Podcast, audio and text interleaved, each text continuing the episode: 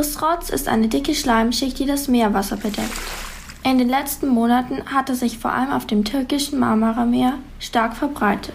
Das Marmarameer ist ein kleines Meer, das als Verbindung zwischen dem Mittelmeer und dem Schwarzen Meer liegt.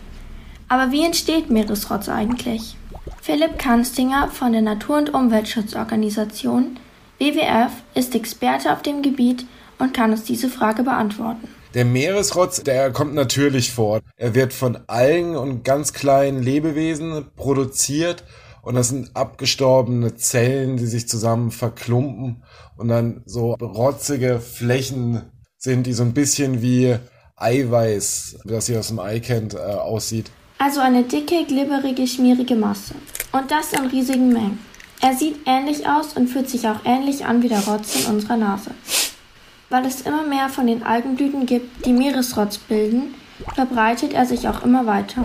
In zehn Jahren soll es doppelt so viele Algenblüten geben wie heute. Philipp Kanstinger erklärt, dass sich der Rotz im Meer durch die Strömungen an einem Ort sammelt. Und was passiert dann? Dort wird er dann entweder in die Küste angespült und vergammelt dort oder er sinkt langsam auf den Meeresboden ab.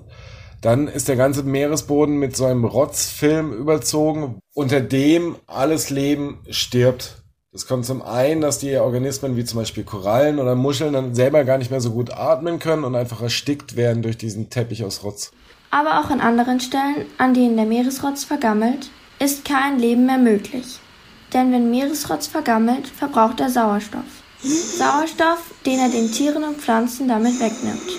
Und ohne Sauerstoff können die nicht leben. Aber was können wir tun, um das natürliche Gleichgewicht im Meer und die Tiere und Pflanzen zu schützen? Was wir verhindern müssen, dass es in den nächsten Jahren oder Jahrzehnten immer mehr von diesem Rotz gibt.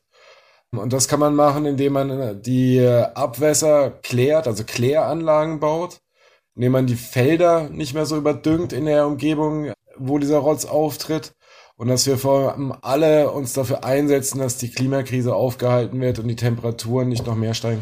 Denn Algen lieben warmes Wasser und die Abwässer und Dünger von den Feldern, die ins Meer gespült werden. Dadurch wachsen sie schneller und produzieren noch mehr Meeresrotz. Nur mit Naseputzen ist es hier nicht getan.